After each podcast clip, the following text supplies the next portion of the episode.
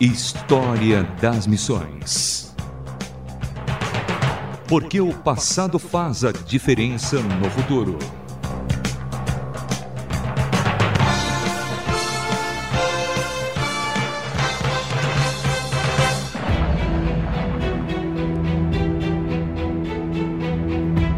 Olá, aqui é Samuel Matos trazendo hoje Alcuíno de York, mais conhecido como aquele que foi o discipulador do imperador que unificou a maior parte da Europa Ocidental por volta do ano 800, Carlos Magno.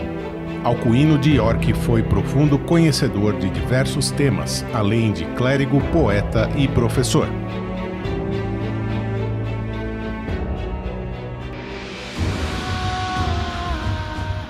Alcuino nasceu no ano de 735 em York, região que faz parte da atual Escócia, em uma família nobre que lhe concedeu a oportunidade de se preparar nas melhores escolas de sua região. Graduou-se como professor na década de 750 na escola de York, e sua ascendência à liderança e a elevação ao cargo de chanceler foi uma questão de pouco tempo Embora nenhuma evidência real mostre que ele fez votos monásticos, ele viveu como se os tivesse. A convite de Carlos Magno, ele se tornou um importante professor naquela corte, o homem mais instruído em qualquer lugar, conforme foi citado por autores da época. Ele é considerado um dos arquitetos intelectuais mais importantes do Renascimento carolíngio entre seus alunos estavam muitos dos intelectuais e estrangeiros que vinham ter aulas especiais com Alcuino. História das Missões.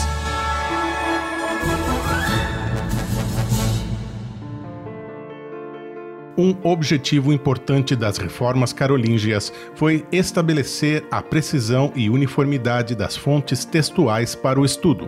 Para esse fim, Alcuino trabalhou para revisar e padronizar a Bíblia. Como conselheiro de Carlos Magno, tornou-se figura importante na reforma educacional, bíblica e litúrgica da região na época, além de ser o responsável por estabelecer uma biblioteca palaciana. Uma das tarefas especiais solicitadas pelo monarca a Alcuino foi que ele se dedique pessoalmente à educação de seu filho Pipim. Embebido na tradição pedagógica de Bede, Alcuino estimulou os francos a adquirirem o pouco aprendizado que poderiam ter na chamada Idade das Trevas.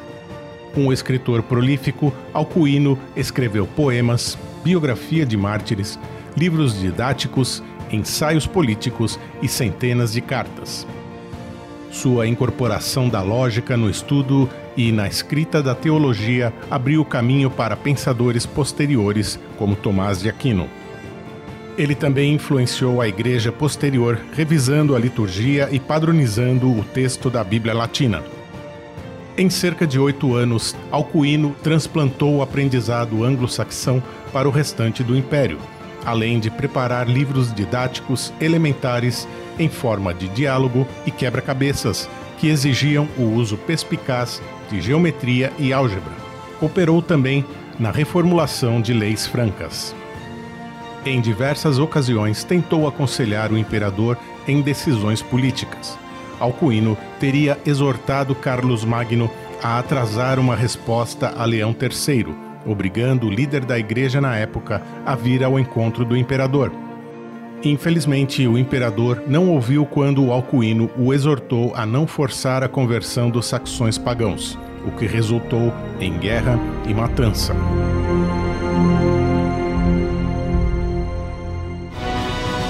História das Missões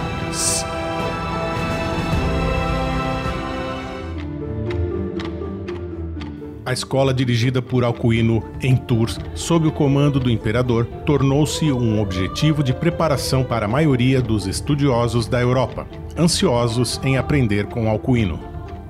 Os manuscritos copiados eram famosos por sua caligrafia. Uma frase em uma carta mostra sua humildade intelectual característica. O homem pensa, Deus dirige. Alcuino resumiu sua própria contribuição dizendo: eu distribuí o mel da Escritura, Intoxiquei meus alunos com o aprendizado antigo, alimentei-os com o refinamento gramatical e os adornei com o conhecimento das ciências. Alcuino era estritamente ortodoxo, um provedor do evangelho e da virtude. Ele elevou o nível geral de conhecimento de seus alunos e estimulou a mente de uma época sitiada por invasões bárbaras. Ao fazê-lo, moldou o teor do pensamento subsequente da Europa e deixou um legado de mentes treinadas para manter vivas as brasas do cristianismo ortodoxo, da cultura e ciência na Europa. Alcuino, com cerca de 60 anos de idade, morreu no dia 19 de maio de 804, dez anos antes do imperador Carlos Magno.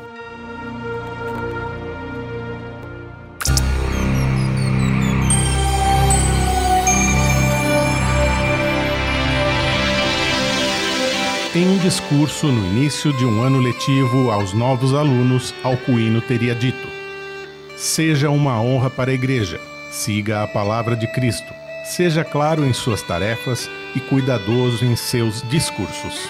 Seja tua mão aberta, coração alegre, Cristo em tua boca.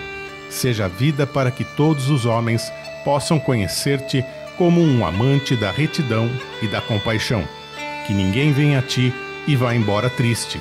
Seja a esperança dos pobres e consolo dos tristes.